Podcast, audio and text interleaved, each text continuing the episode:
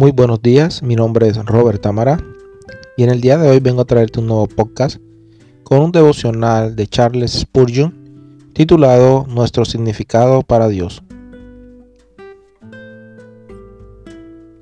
En la palabra de Dios en Salmos 8 del 3 al 4 dice de la siguiente manera. Cuando contemplo tus cielos, obra de tus dedos, la luna y las estrellas que allí fijaste, me pregunto, ¿qué es el hombre para que en él pienses?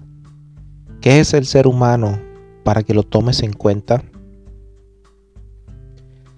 Alza tus ojos a los cielos y cuenta las estrellas Escucha al astrónomo cuando te dice que esas pequeñas motas de luz son mundos poderosos, algunos de ellos insignificantemente superiores a este mundo nuestro, y que en el cielo resplandecen millones y millones de mundos así, y que quizá todos estos millones que podemos ver son solo una pequeña esquina, una pequeña duna de los, de los mundos que Dios ha hecho.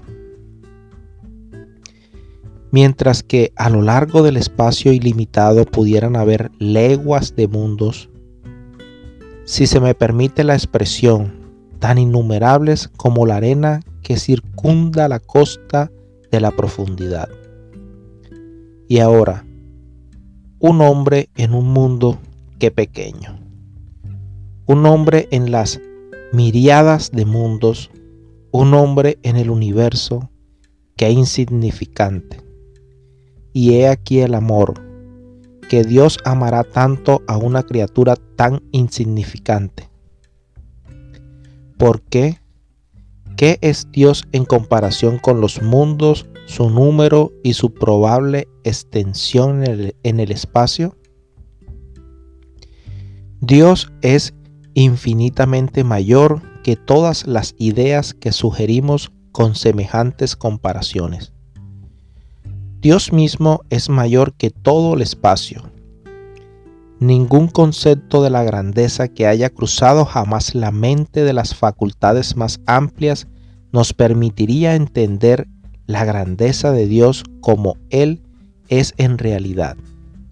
Sin embargo, este ser grande y glorioso que llena todas las cosas y las sustenta con su poder, se digna a mirarnos.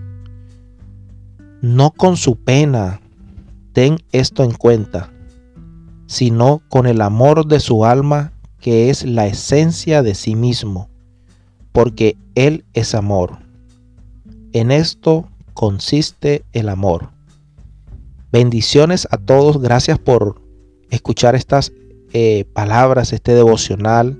Espero que haya llegado a tu alma, a tu espíritu, a tu corazón y sepas lo grande que es el amor de Dios. Ese amor que no tiene comparación.